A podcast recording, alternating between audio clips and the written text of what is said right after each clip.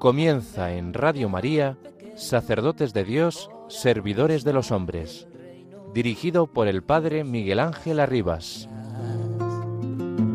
Sacerdote, la vida pone en juego, pastores para el pueblo, un guía a la verdad.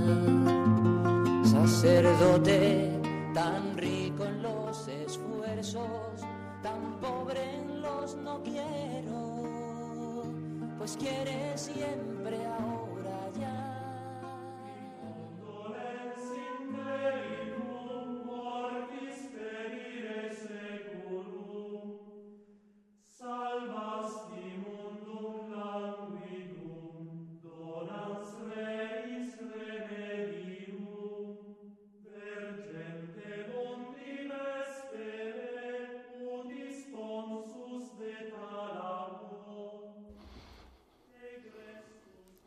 José es del mismo temple que María, un creyente a la escucha de lo que le sucede.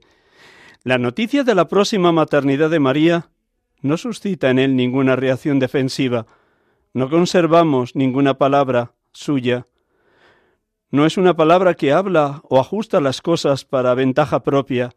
Se limita a escuchar lo que le regala y le revela el ángel. La verdad de Dios es más importante de lo que José vive. Y esta verdad la respeta José sin agresividad alguna, sin pensar siquiera en defenderse.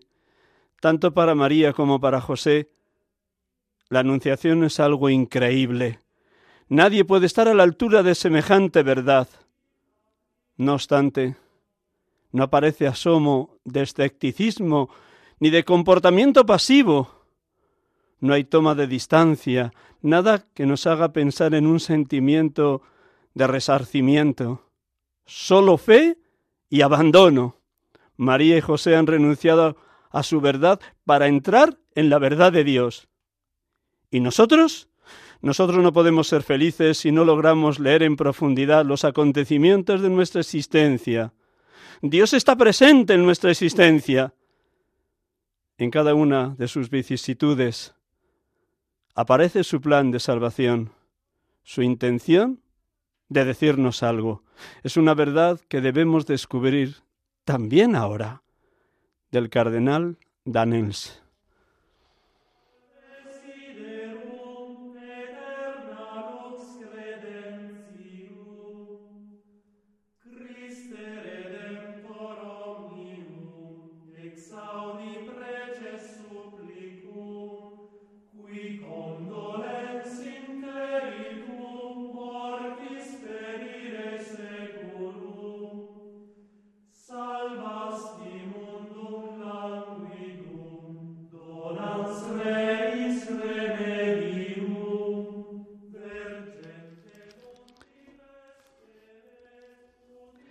Buenas tardes, hermanos y amigos de Radio María. Estamos aquí con ustedes en directo en este programa habitual de la tarde de los domingos. Sacerdotes de Dios, servidores de los hombres, a su servicio. En esta campaña que está llevando adelante Radio María para que toda la ayuda sea siempre poca. En esa generosidad de cada uno de ustedes, tanto en la oración como en el servicio voluntario quienes lo están prestando, como en la ayuda económica para mantener esta radio, la radio de la Virgen, que llega a todos los lugares donde alguien busca la verdad y se deja tocar por el Evangelio de nuestro Señor Jesucristo. Gracias por acompañarnos en esta tarde, aquí desde los estudios centrales de Radio María en Paseo Lanceros, Cuatro Vientos, Madrid. Gracias una vez más por su escucha, por la oración en favor de la santidad de seminaristas y de los sacerdotes, tanto los sacerdotes del clero diocesano como los sacerdotes de la vida consagrada. Gracias por estar acompañándonos y esta tarde, en este cuarto domingo del tiempo de Adviento, nos sentimos dichosos de poder proclamar la palabra, meditar sobre ella y tendremos la oportunidad de poder dialogar en esta tarde de una manera breve, sencilla, con dos sacerdotes, uno de Venezuela y otro de Bolivia, para que nos cuenten cómo viven allí la última semana de Adviento y el comienzo de la Navidad, para también se amplíe nuestro horizonte de creyentes. Pertenecemos a una gran familia, la gran familia de los hijos de Dios, con esa mirada universal, con esa perspectiva de que Dios quiere que todos los hombres se salven y lleguen al conocimiento de la verdad. Para esto nació Jesucristo, se encarnó para redimirnos, no solo a un pueblo, sino a todos los pueblos, razas y lenguas de la tierra. Pues con este deseo, como cada domingo, comenzamos orando con la palabra para que ella nos hable de una manera maravillosa, impresionante, y nos dejemos tocar por la gracia divina. Un instante en silencio con esta música que nos acompaña. Gracias Marta por poner la música y por estar ahí a los mandos de, de Radio María en este momento. Un instante, todos nos recogemos para que la palabra en este comienzo del Evangelio según San Mateo, el anuncio del ángel a José, nos llegue muy dentro, resuene con una fuerza y una vitalidad siempre nueva.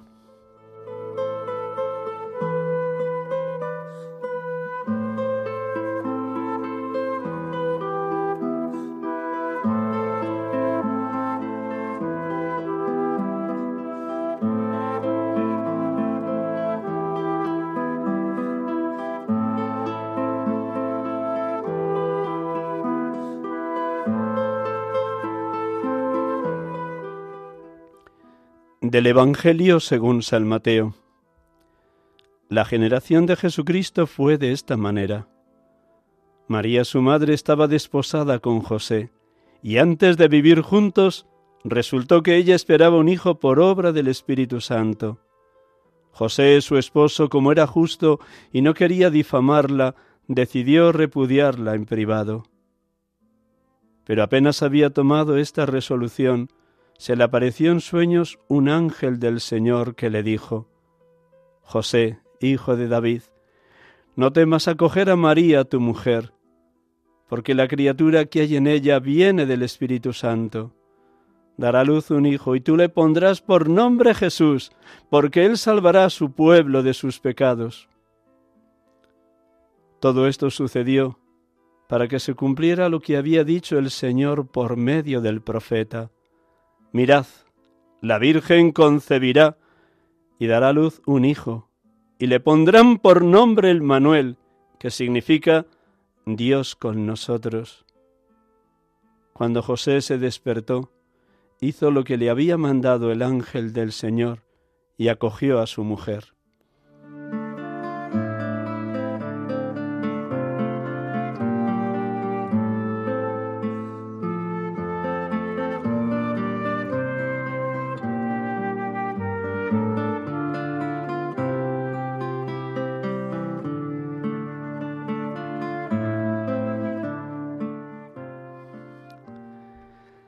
Bendito y alabado seas, Padre Dios, porque hoy nos presentas la figura de José a las puertas del nacimiento de tu Hijo, Hijo tuyo e Hijo de David, verdadero Dios y verdadero hombre, como protagonista de este cuarto domingo de Adviento, el José, esposo de la Virgen María.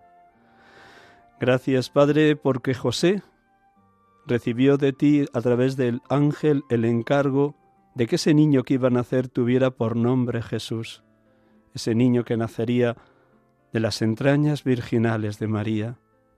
Al darle el nombre José, descendiente de David, le está vinculando a tu Hijo como padre legal de Jesús, aunque él no fuera el padre biológico. Le está insertando en esa genealogía davínica, en esa historia de salvación que tú habías sobrado desde Abraham hasta la llegada del Mesías, como podrijo y portento de pueblo elegido. De este modo, estás queriéndonos afirmar que Jesús, además de ser tu Hijo, es hijo de David, descendiente de una genealogía cargada de hombres pecadores y que lleva inserta también la aparición de cuatro mujeres que son extranjeras, como anticipo de la universalidad que traerá tu Hijo. Gracias, Padre, porque tu Hijo se encarna en la historia humana con toda su miseria, para salvarla, para rescatarla de la esclavitud del pecado y de la muerte. Qué buen pedagogo eres, Padre Dios, cuando nos enseñas que el nombre de tu Hijo, Jesús, está significando la misión que trae. Dios salva. En tu Hijo nos has querido salvar de la esclavitud del mal, del pecado y de la muerte. Gracias, Padre Dios. Gracias, Señor Jesús, porque nos enseñas cómo José, tu Padre adoptivo, es pieza clave en tu historia. Une el Antiguo y el Nuevo Testamento. Es el último eslabón de esa cadena de hombres y mujeres que entretejieron la historia de la salvación en el Antiguo Testamento. Gracias porque esa cadena, que desde los patriarcas hasta ti conduce a la plenitud de los tiempos, nos muestras que tú eres el Mesías anunciado por los profetas. Gracias Jesús. Gracias porque nos muestras cómo Jesús, como José, tu Padre adoptivo, reconoció siempre a tu Madre, que es nuestra Madre, a su esposa María, como santa, aunque los signos de su maternidad le desconcertaran por completo. Para él, para José, era algo inexplicable. Y el Espíritu Santo le inspira repudiarla en privado, en secreto, porque no quería difamarla. Gracias Jesús, porque en José nos enseñas lo que significa ser justo, y justo es el hombre que busca solo la voluntad del Padre, la voluntad de Dios, los designios divinos a través de los acontecimientos. Gracias porque tu propia vida, oh buen Jesús, nos enseña también que la justicia es que tú has cargado con los pecados de toda la humanidad subiendo al leño de la cruz, el inocente por los culpables, para conducirnos a Dios. Gracias Jesús.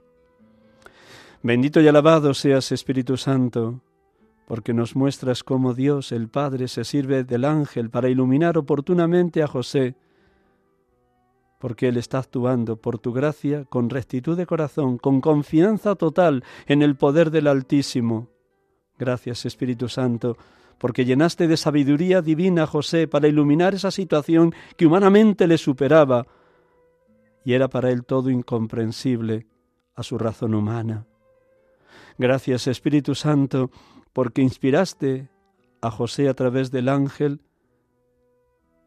que Dios quiere liberar la mente, el corazón y el alma de José de toda zozobra, de todo aquello que está conmoviendo su mente y su corazón ante ese acontecimiento inexplicable del embarazo de su esposa.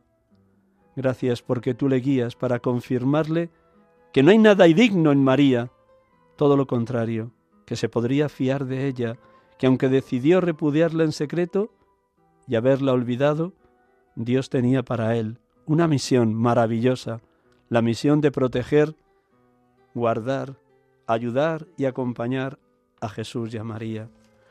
Gracias Espíritu Santo porque hoy también a nosotros como a José nos enseñas que hemos de cuidar del niño Dios en la sociedad actual, siendo también nosotros testigos de la verdad de ese niño y poniendo toda nuestra vida al servicio de los demás, al servicio de los designios divinos, del plan de Dios, en este diciembre 2022 que estamos viviendo. Gracias Espíritu Santo porque en José tenemos una persona de profunda fe, de gran interioridad, de honda oración, que asimila completamente la voluntad de Dios, aun en esa contrariedad de no entender en un primer momento de dónde viene el niño que está en María.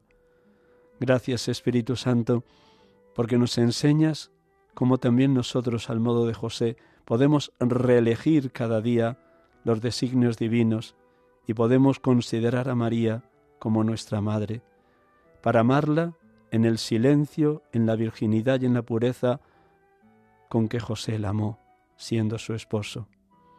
Gracias Espíritu Santo, porque el sí de José a Dios es un sí para siempre y me ayuda a preguntarme hoy cuarto domingo de Adviento.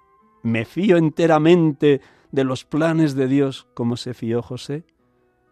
Oh Espíritu Santo, ayúdame a vivir en abandono completo en la voluntad del Padre. Bendito y alabado seas, Padre, bendito y alabado seas, Hijo, bendito y alabado seas, Espíritu Santo, oh Dios amor, oh Dios Trinidad, oh Dios perfectísima comunión de los tres que en el Verbo eterno, hecho Verbo encarnado en el vientre de María, nos has traído la salvación al género humano. Adorado seas, Dios amor.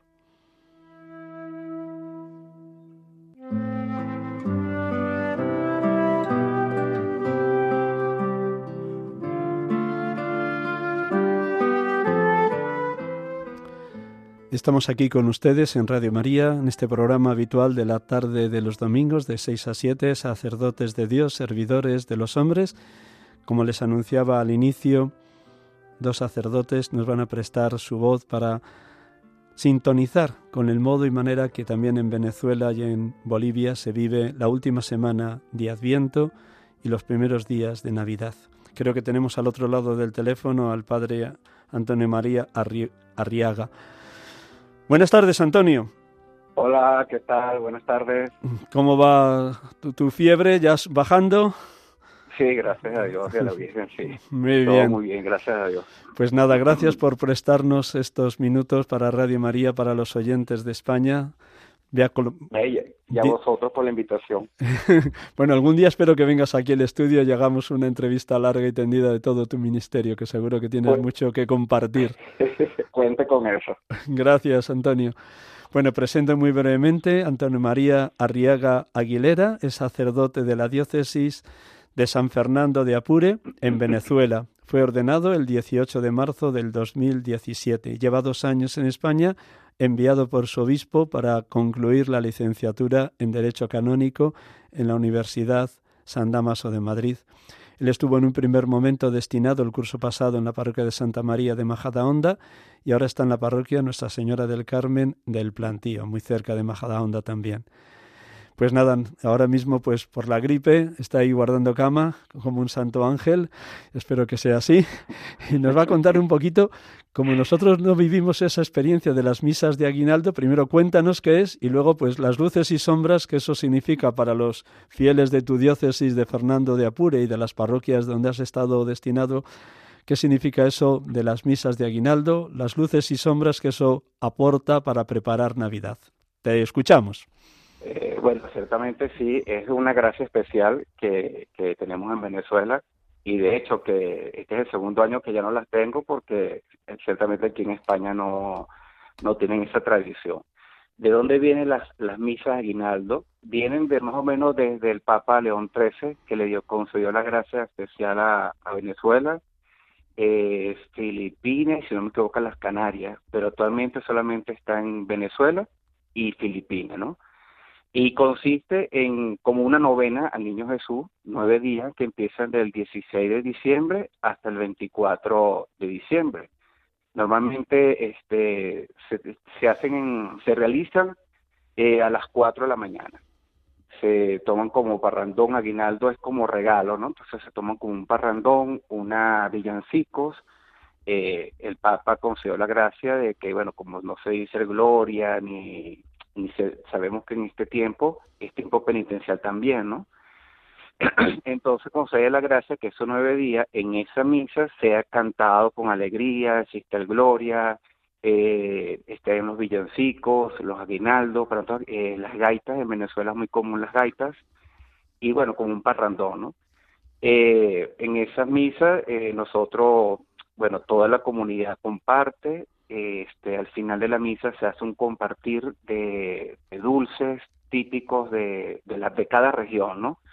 Por ejemplo, en mi caso, en Venezuela está el carato, que es una bebida que se hace de, de maíz pilado y se toma en diciembre, está el dulce de lechosa, o de, ¿cómo llaman aquí la lechosa? Dios mío, este, papaya, dulce de papaya, el arroz con leche, y normalmente se hacen bollitos, que son como unas hallacas pequeñas, eh, aretitas dulces y chocolate caliente. Todo eso se hace un compartir con todas las personas de la comunidad al final de la, de la Eucaristía. Pues. Entonces, eh, es un, como una novena, Niño Jesús, que finaliza el 24 a las, eh, amaneciendo 24 de la mañana. Se hace normalmente. Luego las misas eh, diarias si no, no es ningún tipo de celebración como normalmente se hace la excepción de las misas de aguinaldo. Luces y sombras de ese tipo de celebración, porque me comentabas antes del programa que por un lado es una riqueza que la religiosidad popular también participe de esta cuarta semana de Adviento, pero tiene el riesgo de adelantar la Navidad y tiene el riesgo de quedarse, más, quedarse solo en lo más festivo, en lo más externo. ¿Cómo ayudaste a tus feligreses a que no se quedaran solo pues en tomar el alcohol que se prepara o en las tortas o en el compartir externo? ¿Cómo ayudabas a los feligreses de tus parroquias a vivir intensamente esa preparación de Navidad? Ciertamente, es una de las cosas que yo siempre en la, en la, en la familia trataba de darle ese punto a las personas, porque normalmente el 16 todavía estamos empezando la cuarta semana de Adviento y sigue siendo un tiempo penitencial a la espera que tenemos del Señor, ¿no?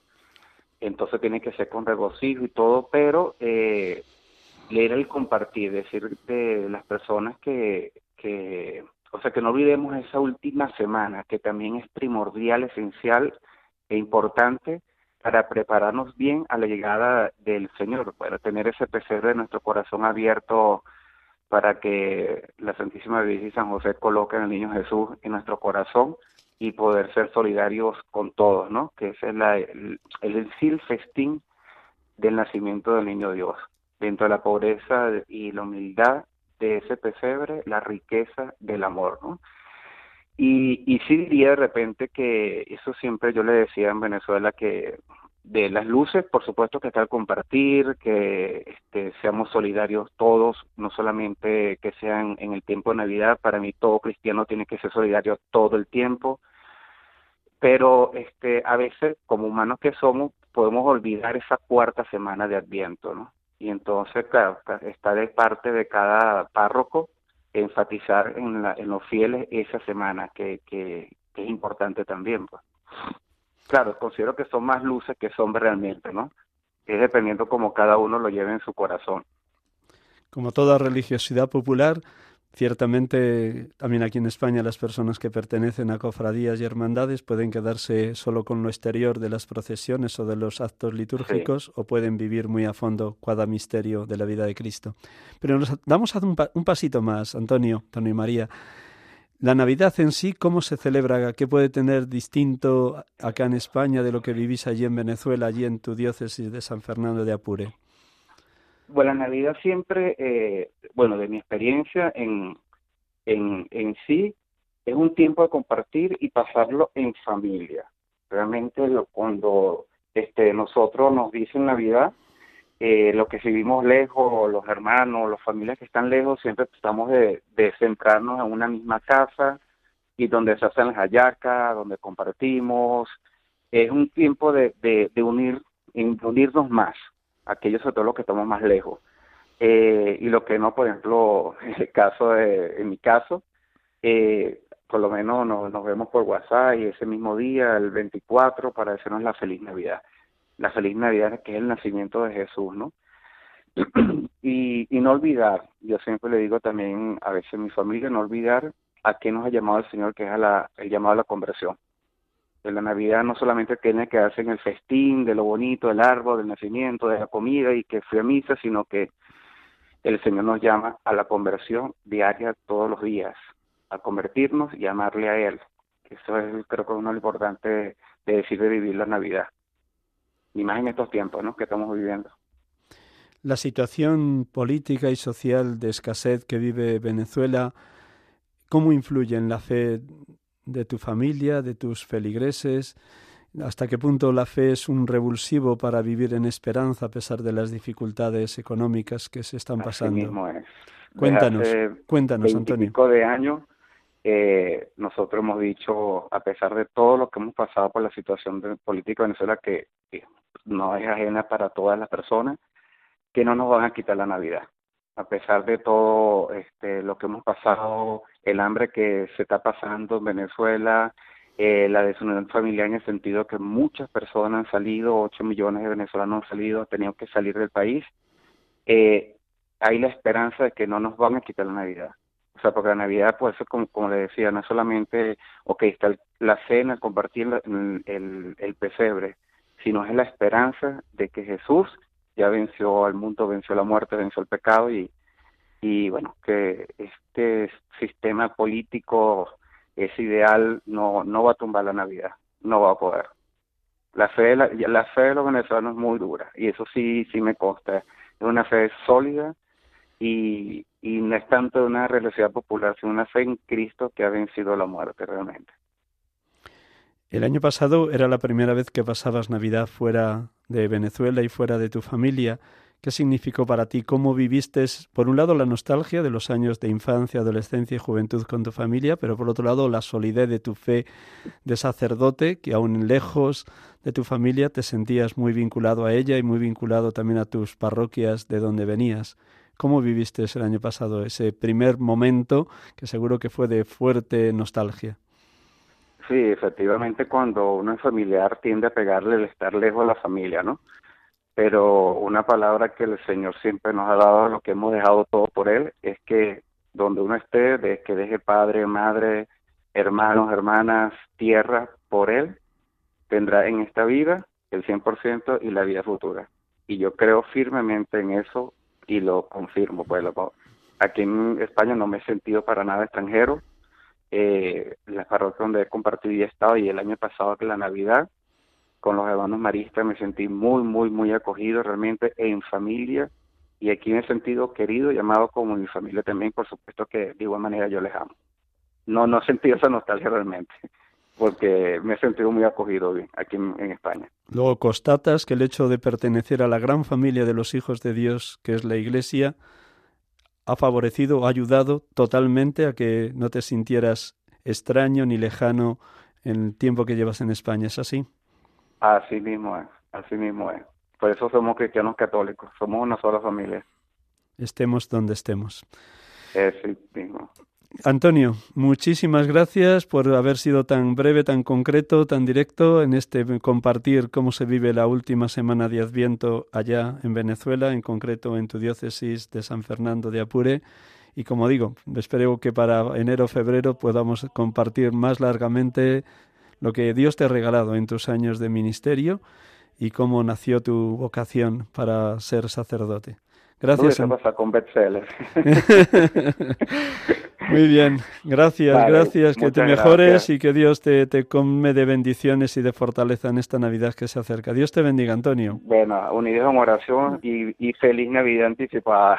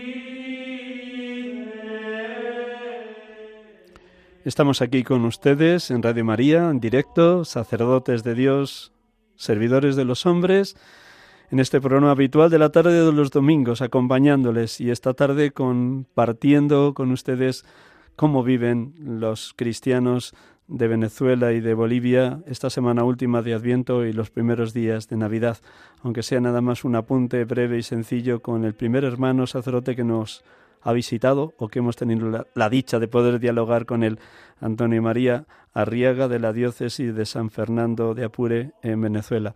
Y creo que ya tenemos otro hermano sacerdote de Bolivia. Buenas tardes, Ubaldino. Buenas tardes. Ay, Buenas tardes. Gracias por prestarnos estos minutos desde ahí, desde la Casa de las Misioneras Cruzadas de la Iglesia en Carabanchel Alto. Pues te presento muy brevemente y nada, le estaba preguntando al anterior hermano, Antonio María Arriaga, que es de Venezuela, cómo vivíais allá en vuestros países la última semana de Adviento, si hay algo propio en esta octava de Feria Mayor antes de Navidad, si hay algo allí en tu diócesis de Potosí. Pero antes te presento muy brevemente. Ubaldino Cari es sacerdote de la diócesis de Potosí, en Bolivia. Lleva aquí en España con nosotros tres meses, vino enviado por su obispo para iniciar la licenciatura en Evangelización y Catequesis, ha estado destinado estos tres meses en la parroquia de San Juan de Ávila, en el barrio madrileño de Usera, va a tener que regresar a su país por cuestiones de salud y esperemos que eso también pues mejore todo su estado. Eh, pero dejando atrás esto, mm, cuéntanos cómo se vive y cómo has vivido tú como sacerdote tus años de, en este tiempo de Adviento en las distintas parroquias donde el Señor te ha enviado a través de tu obispo. Muchas gracias, Miguel Ángel. Para mí es un privilegio poder eh, compartir algo de mi país y sobre todo con la prestigiosa emisora de Radio María que de hace tiempo lo he estado escuchando por internet allá y, ahora, bueno, eh, eh, con un transmisor, con una radio. Em, eh, empieza ya en los primeros días de diciembre la ambientación em, en las luces navideñas, en, en los balcones, las ventanas, eh, adornan todas las calles de, las principales ciudades, eh, particularmente me voy a centrar en Potosí eh, y, las, las, poblaciones más cercanas. entre tanto, en, en, las iglesias también van celebrando. Una de las actividades es, em, bueno, son múltiples, pero las más destacadas se preparan las posadas, que consisten en las eh, visitas em, a, diferentes instituciones o casas em, eh, ya para preparar eh, en un clima de, litúrgico de adviento, de, preparación em, a, la, a la Navidad con las lecturas propias de cada semana, donde se, se va reflexionando en torno a la venida del, niño Dios. Y, en, otros espacios em, hay un ensayo de, eh, de, fraternidades que em, eh, van perfeccionando las coreografías para eh, las danzas y la adoración a Dios.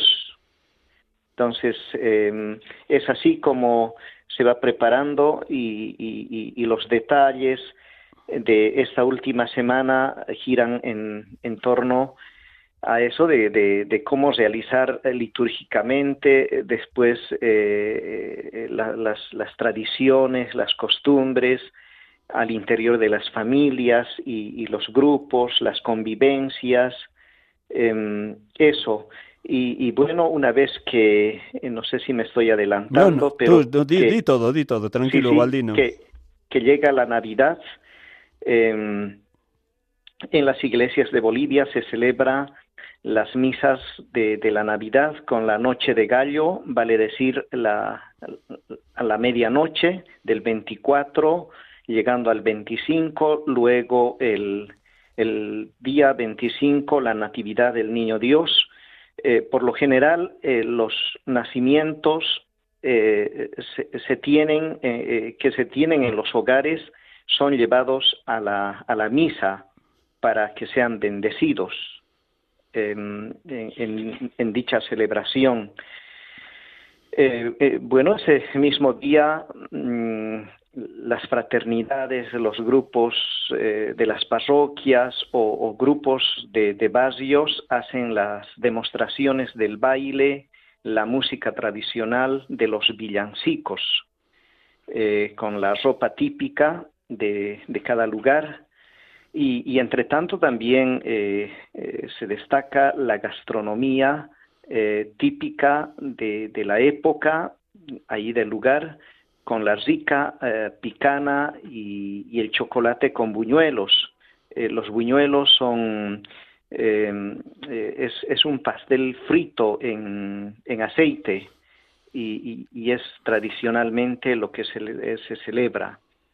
Decías que hay grupos que preparan danzas donde adoran esa presencia del niño Dios Y también me imagino que sois herederos, por un lado, de los villancicos que llegaron desde España, pero a la vez incorporados a la música propia de vuestro país y con los trajes también propios de cada ciudad y de cada región de Bolivia. ¿Cómo contemplas tú esa unión del villancico como herencia de una manera de alabar y de bendecir a Dios con lo propio de Navidad y a la vez incorporada la música, la danza y el traje propio de Bolivia? Eh, yo creo que eh, ha calado muy profundamente eh, la, evangelización como para que mm, haya un, despertar de motivaciones para la adoración, la preparación a celebrar el nacimiento de, nuestro Señor Jesucristo. Y, y con razón eh, hay eh, un, afán eh, extraordinario, yo diría, de, niños, de, jóvenes, un entusiasmo tan, tan único, incluso de personas mayores que, que, se, em, se, esfuerzan por mostrar la mejor coreografía, em, incluso con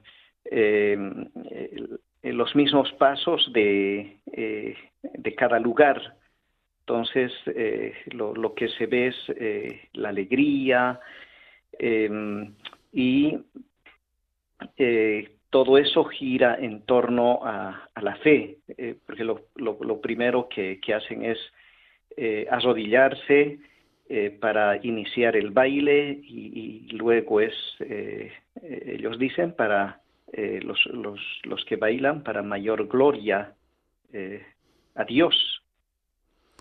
El hecho de que todavía Bolivia sea un país eminentemente joven, abundan niños y jóvenes en las celebraciones tanto de la, de la misa de medianoche, misa del gallo, como en las celebraciones del, del día 25, la solemnidad de la Natividad de nuestro Señor Jesucristo. Para ti, como sacerdote en los años que llevas presidiendo la Eucaristía del 24 y del 25, que supone que veas el templo de tu parroquia repleto de niños, de jóvenes, de adultos, como luz y como esperanza de un futuro firme para la Iglesia Católica que peregrina en Potosí?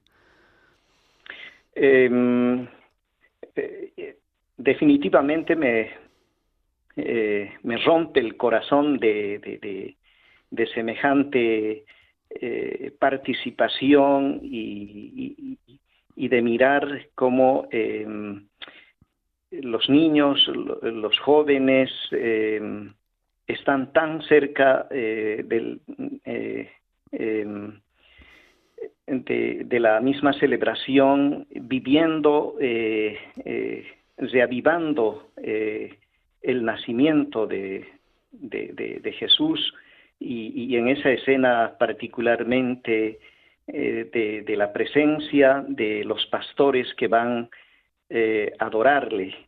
Eh, entonces, em, ahí como que los, los mismos niños o, jóvenes se identifican y, con razón em, sacan su ropa típica o, o, del lugar o de las comunidades originarias para disfrazarse y estar ahí al pie del pesebre y, participar de la celebración eucarística y luego em, seguir con la, con la danza.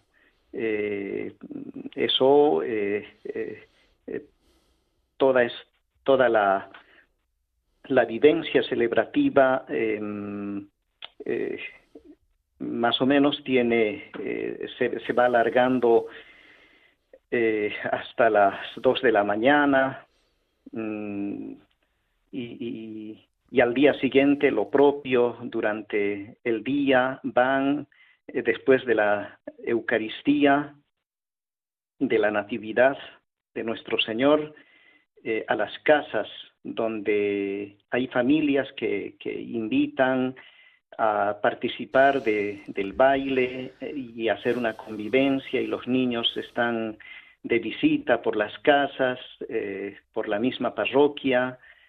Eh, es, un ambiente tan, tan único, tan especial, tan inédito cada año. San Lucas, cuando fueron los pastores a adorar al niño y volvían llenos de alegría por todo lo que habían visto y oído, todo tal como les había anunciado el ángel, nos dice de María, María conservaba todas estas cosas meditándolas en su corazón. Seguro que tú también imitas a María en dar gracias eh, al final de la noche de Nochebuena o al final del día 25 por todo lo que has visto y lo que nos, estás contando. ¿De qué manera en los últimos años has dado gracias? Porque son días agotadores por tener numerosas Eucaristías que presidir, pero seguro que tu cansancio y más con tu limitación lo aprovecha Dios para que te sientas muy ungido y muy favorecido por el hecho de estar al servicio de la comunidad cristiana donde tú has sido enviado. Dinos también cómo era, cómo has dado gracias, sería una pregunta y la otra, cómo, cómo es la realidad de las parroquias, las últimas parroquias en las que has estado como párroco antes de venir a España. Em, y yo me voy muy feliz. Eh, traduzco eh, la gratitud de, todo lo que em, lo que lo, vivo eh, en lo que precisamente los niños, los jóvenes van haciendo y, y pues eh, eh, merecidamente porque ahí se acentúa también la, una continuidad de, de, seguir trabajando en lo pastoral, en, en, la misma evangelización y y ahí está también eh, eh, em, consistencia de, de, poder em, tener una, una iglesia eh, contando con niños, con jóvenes, con las personas mayores. En las parroquias que me ha tocado, em, hay una gran motivación de, parte eh, de, la misma eh, sociedad, eh, las autoridades que se unen a, la celebración y, bueno, lo, lo, veo como una espontaneidad de, motivaciones y, un sacudón de, del despertar en, la, en la fe, em, también de parte de, las mismas autoridades.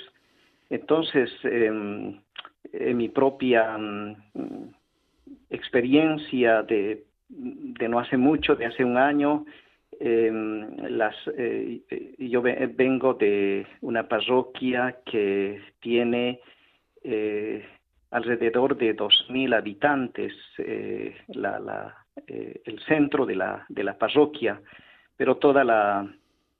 Eh, la periferia de esa parroquia son tienes capillitas, has tenido que asistir capillitas además de la parroquia. Tengo y, y, la población más o menos es de 14.000 habitantes. 14.000 para ti solo. ¿Cuántas capillitas? Además de la parroquia central, ¿cuántas capillitas atendías en otros lugares? Son 16 capillas. 16 capillas, sí. válgame el y de cielo. Las, sí, y de las 16, eh, por lo menos es, eh, ese día me toca ir a, a, cinco, aunque eh, litúrgica, humanamente también... es agotador. Es, es, es muy agotador y las, las demás llegamos antes o después, ¿no? Porque la, la, la, fiesta,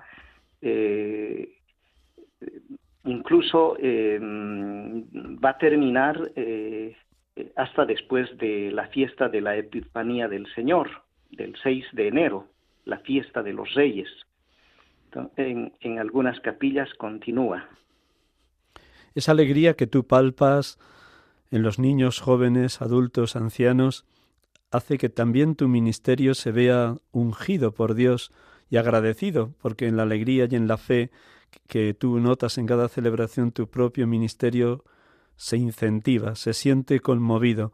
Cuéntanos, las últimas Navidades, ¿cómo ha sido ese efecto, entre comillas, de, del paso de Dios por tu vida a través de ver los signos y los prodigios que Dios obra en tus fieles? Eh, de una, de una renovación eh, ministerial, eh, espiritual, que me ayuda bastante a poder iniciar en, en, el próximo año con una fuerza renovadora. nosotros comenzamos el año lectivo eh, en los primeros días, en enero, a partir del primero de enero, y, lo eh, y, concluimos eh, el último día de, diciembre. entonces, em, iniciamos con nuevos proyectos, programas pastorales, y, bueno, me, ayuda mucho. tengo eh, con el 26 de diciembre eh, eh, celebraré mis 19 años de ordenación sacerdotal y, pareciera que, que, esta renovación hace que, que, no pueda sentir los años, ni mucho menos el cansancio de, de poder seguir dinamizando en las parroquias eh, o comunidades que me toca estar. Un, instante, Ubaldino, que seguro que tienes tiempo. Déjanos, vamos a dar permiso, porque no, tenemos muy escaso tiempo, cinco minutos, con permiso de Marta, para que algún oyente pueda llamar. Recuerdo rápidamente el teléfono de Radio María, por si alguien quiere llamar al directo y preguntar algo a Ubaldino. Ubaldino Cari, sacerdote de la diócesis de Potosí en Bolivia, que está pasando unos meses acá en Madrid, en España. El teléfono de Radio María es que lo tendrán casi todos los oyentes, lo repito, lo recuerdo, 91 005 94 19. 91 005 94 19. Dos llamadas nos da tiempo en el escaso espacio que nos queda hasta las 7 que empezará el Santo Rosario, si alguno llama. Mientras llega la primera llamada, una última pregunta, Ubaldino. De tu paso por Madrid, aunque hayan sido escasos estos tres meses, ¿qué es lo que te llevas? ¿Qué te hemos podido aportar la Iglesia que peregrina en España de cara a tu ministerio sacerdotal? Eh, yo creo que un crecimiento espiritual eh, y como recuerdo también eh, la acogida de, mm, de Madrid, em, particularmente con eh, mis hermanos quienes me han recibido en, en la archidiócesis. los el señor cardenal y, todo el equipo que, habitualmente eh, van recibiendo a los, a los sacerdotes que vienen de, de diferentes lugares para seguir eh, formándose, preparándose em, en todo su ministerio y profundizando también eh, en los mismos estudios. Seguro que los retos que hay por delante en la diócesis de Potosí son numerosos. ¿Cuál dirías que es ahora la vuelta de nuevo a tu diócesis el reto mayor que tanto a nivel personal como sacerdote como a nivel de todo el presbiterio diocesano, el reto más grande que tiene esa diócesis? compártenoslo, Ubaldino.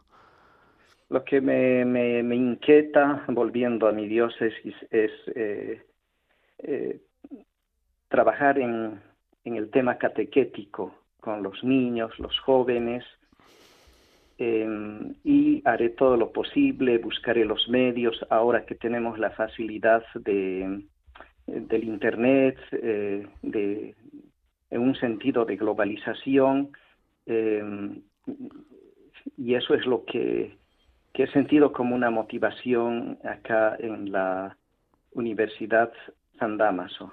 Un instante, Ulbaldino, perdona, porque tenemos una primera llamada que casi va a ser la única, sin, salvo que llame muy rápido porque estamos al límite. Amparo de Algemesí.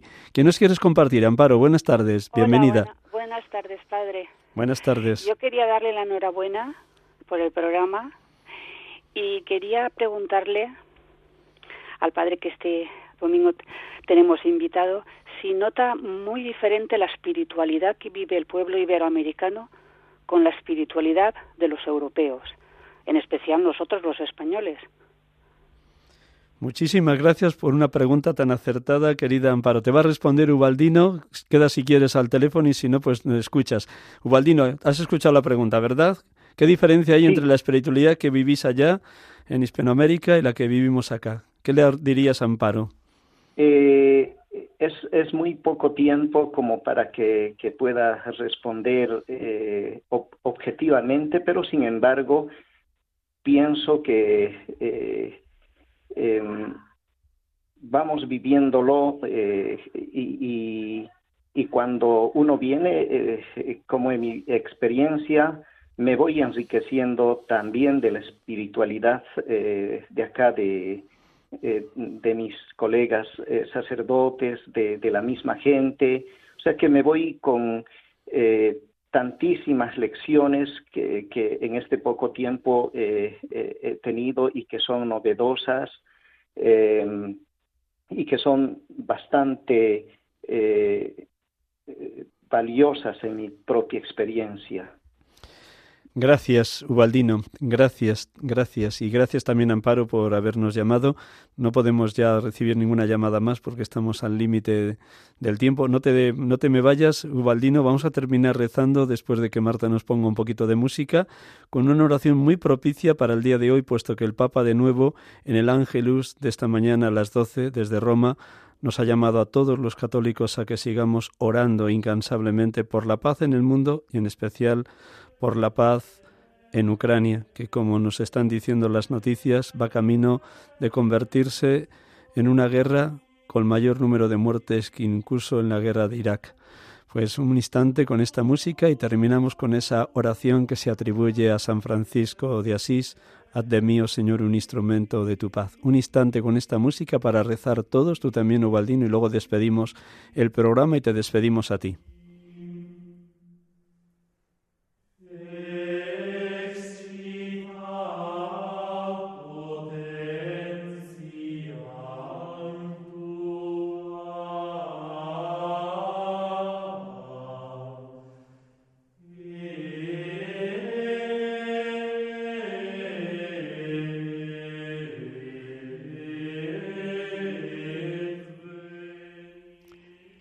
Señor, hate mí un instrumento de tu paz. Donde haya odio, ponga yo amor. Donde haya ofensa, ponga yo perdón. Donde haya discordia, ponga yo unión. Donde haya error, ponga verdad. Donde hay duda, ponga yo fe. Donde haya desesperación, ponga yo esperanza. Donde haya tinieblas, ponga yo vuestra luz. Donde hay tristeza, ponga yo vuestra alegría.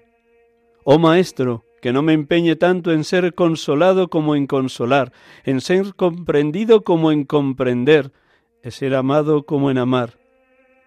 Porque dando es que se recibe, olvidando se encuentra, perdonando se es perdonado, muriendo se resucita a la vida eterna.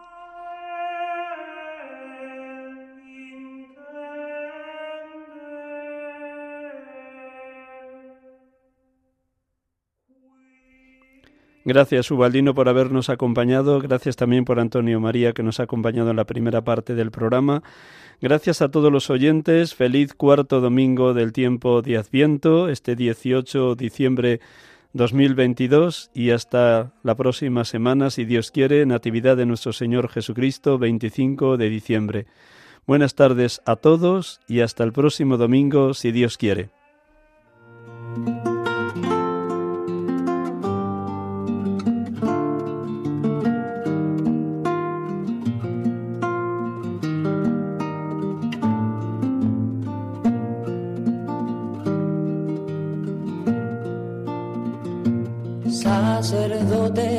Acaban de escuchar el programa Sacerdotes de Dios, Servidores de los Hombres, dirigido por el Padre Miguel Ángel Arribas.